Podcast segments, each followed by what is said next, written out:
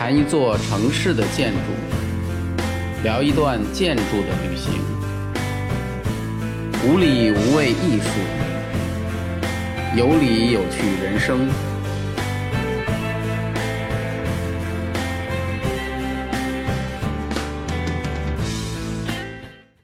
大家好，我是建筑师高强。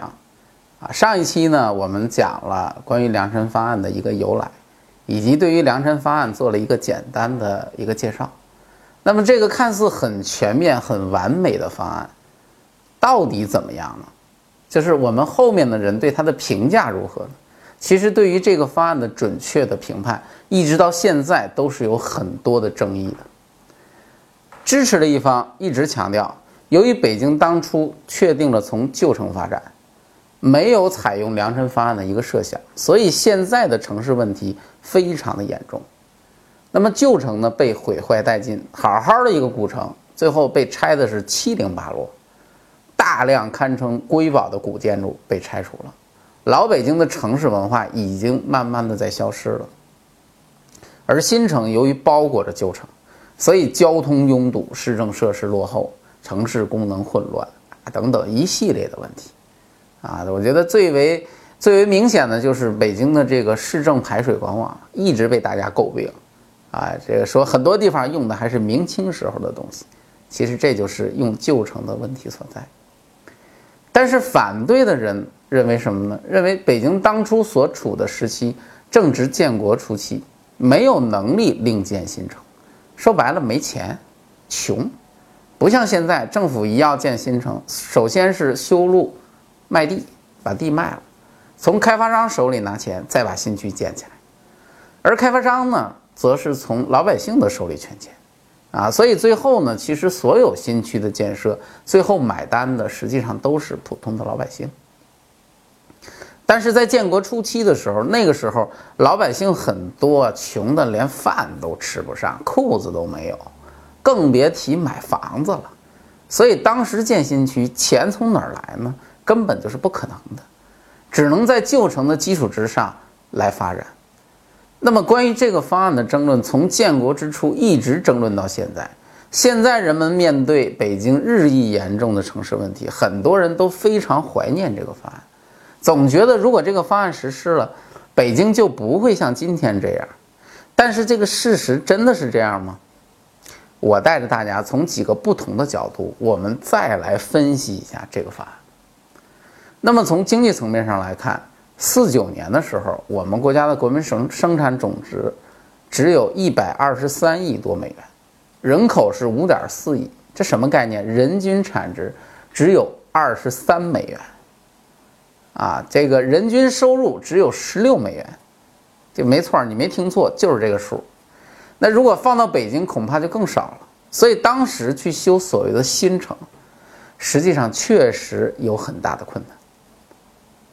一个非常直接的表现就是建国十周年的十大工程啊，那么要面子的一个工程，最后也是因为没钱的原因，而其中有几个最后不修了，啊，就更不要说要建一个行政中心区了，那得是多少个十大建筑？所以很多人讲的经济问题，我觉得是存在的。就算是当时砸锅卖铁的把新区建起来了，但是不太可能把所有相关的配套都做出来。这样的新区估计也是很难发展的。当然了，很多朋友都会说：“那你后来城市建设你也从来没有停止啊，完全没看出你这个国家没钱啊？要不你怎么还修十大建筑？你不是也一直在修吗？”其实这个事情我觉得很好理解，我们可以把这个事情理解为一次性投资与分期付款的区别。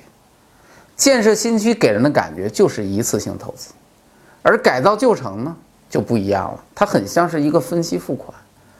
啊，也许分期你要付出的钱可能更多，但是问题是这是一个比较容易实现的一种方式，而且对于中国当时的一个实力，也许这确实是一个比较好的选择。啊，至于说后面，比如说很多单独的部门去建房子，很多很多的这个独立的一些一些一些这个呃单位去建房子，实际上我们都知道那些钱很多并不是国家的。啊，而从规划方案本质上来说，其实量身方案本质上还是一个停留在建议层面，名字就是这么取的呀。如果我们以现在的方案标准来看，我理解良辰方案基本可以理解为一个超级概念方案，就是比概念方案的深度要深，但是比方案的深度要浅。不过呢，这毕竟是一个建议，有些东西还没有完全表达，啊，当然这也很正常，因为一个建议嘛，又是一个概念方案。但是虽然是概念方案，绝对是代表了当时的一个最高水准的，啊，毕竟这是两位大师的一个力作呀，而且绝对是亲自执笔的，这么重要的事儿没人代工的，他们在那个年代应该是能够代表咱们建筑和规划在中国的最高水平的。但是尽管如此，从现在的这个眼光来说，我个人觉得啊，有点马后炮啊，啊，但是我是感觉这个方案其实在发展战略上来说还是存在一些问题的。其中一个比较突出的问题，就是从后来北京的发展速度和规模来看，很明显这个方案对于北京的预判其实是远远不足的。当时他们把原来在五棵松的中心移到公主坟。有一部分的原因是因为有些人说五棵松距离旧城太远，不利于对旧城的利用，啊，但问题是公主坟其实离旧城有点太近了，过近的距离必将限制未来城市的一个发展，而且按照这个田园城市的这样的一个理论，中心点与中心点之间是要有足够的过渡空间的，否则实际上就失去了疏散理论它本身的一个意义。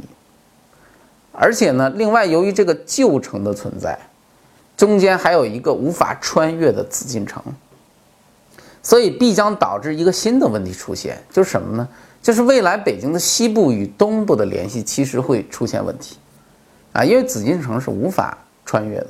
其实这个问题在现在以旧城为中心建设的北京就已经很明显了，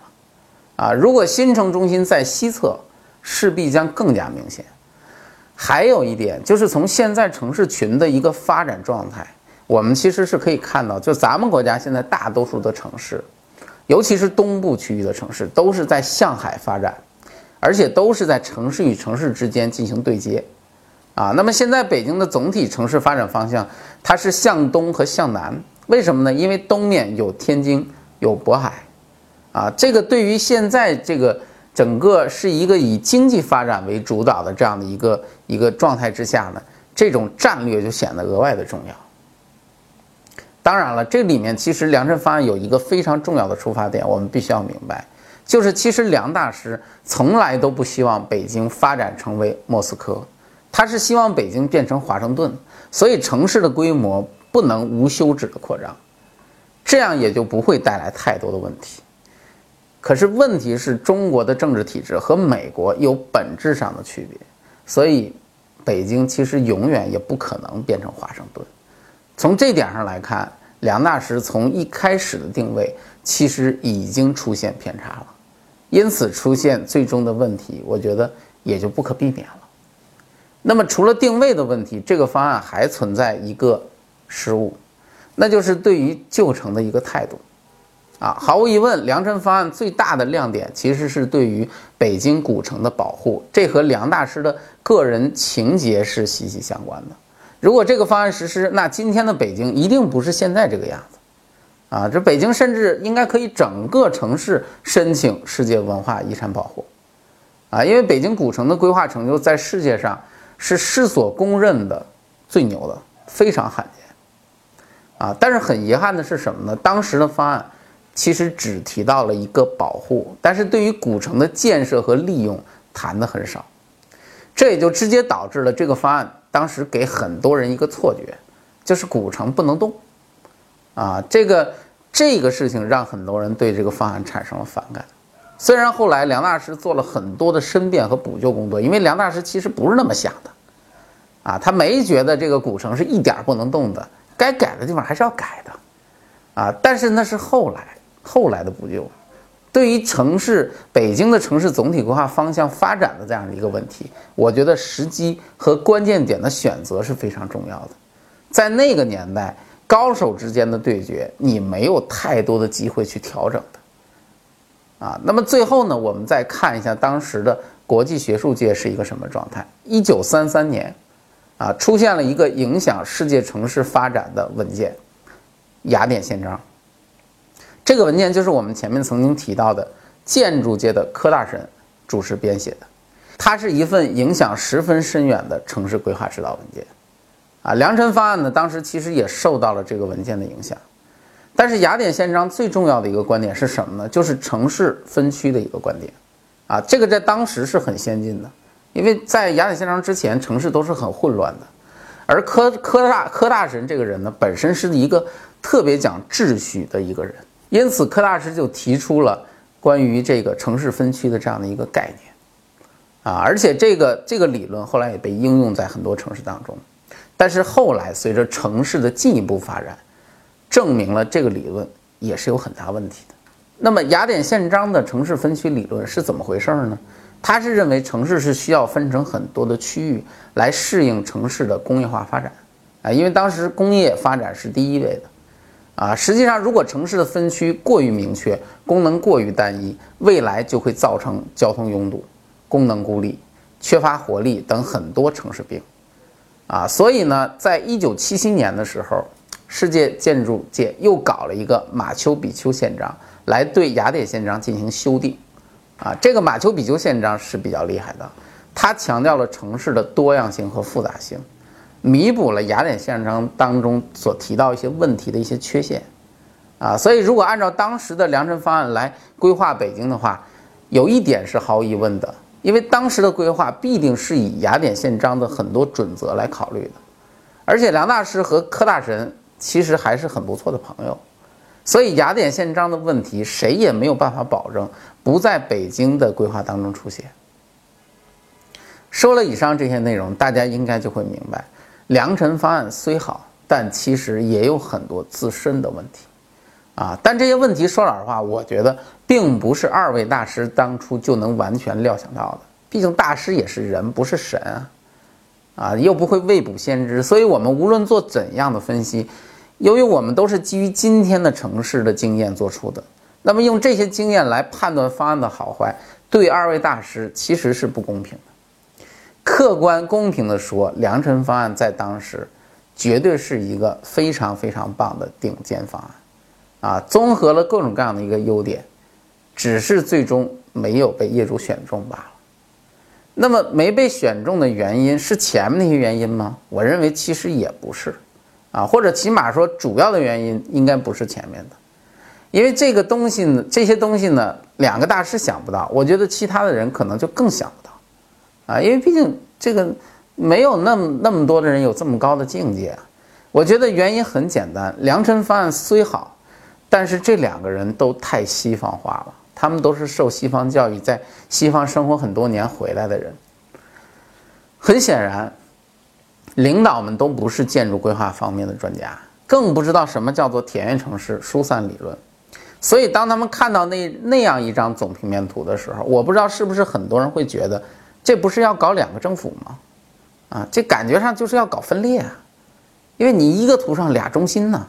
所以我一直都觉得良辰方案的失败不是由于那一堆乱七八糟的技术原因，即使这个方案放到今天，我都不太相信哪个城市的领导能够接受。啊，那么良辰方案就说到这里，后面因为马上要进入更加敏感的内容了，我就不再往下讲了，在这里头省略一万字，大家有兴趣的朋友自己找书去看吧。啊，那么我们回到摊大饼的话题上，良辰方案的失败，最终导致了北京开始以旧城为中心发展。啊，这个饼要想摊，第一个障碍出现了，北京的城墙。于是北京政府开始了轰轰烈烈的拆墙运动。对于拆围墙这个事情啊，梁大师是很悲痛的。啊，这个能不悲痛吗？当年满清入关占领北京，都没有拆掉北京的城墙。啊，甚至连明皇陵都保留了。当然，当时清政府有他自己的想法，几百年后的现代人却无法忍受城墙了。但是在那个年代，甚至都曾经有人提出要把故宫改造成中央办公区。啊，所以大家想一想，你就会明白，拆个城墙算什么呢？啊，不要不要说这个领导当时没有这个意识，当时老百姓也不会有这个意识的。所以北京的城墙分为内城和外城。外城的城墙从五二年开始拆除，不到十年就拆光了。内城的城墙是从六五年修地铁的时候开始拆的，对于城墙的问题，梁大师曾经有一个非常棒的设想，就是我们前面讲过的，他想把城墙做成世界上最长的一个环城空中花园，这是一个非常浪漫的想法。而且我必须要说明的是，在保卫城墙的问题上，讨厌的苏联专家终于和梁大师站在了一个阵营，因为他们也觉得很奇怪，改造旧城就一定要拆墙吗？即使在莫斯科，大家还是非常注意古建筑的保护的。苏联专家也是正经的专家，那不是半吊子二百五，所以他们对于古建筑的认识也是很深的。啊，但是尽管如此，很遗憾，作为封建势力的一个典型代表，城墙先生最后还是被迅速的打倒。而且，一九五六年的时候，由于大家都知道的原因，苏联从原来的老大哥。啊，亲近的老大哥摇身一变变成了新敌人了，中苏关系极度恶化，大家都开始备战了。这一下北京慌了，那个时候已经有像原子弹这么恐怖的武器了。为了做好避难的准备，北京开始修地铁了。长安街也是那个时候修成的。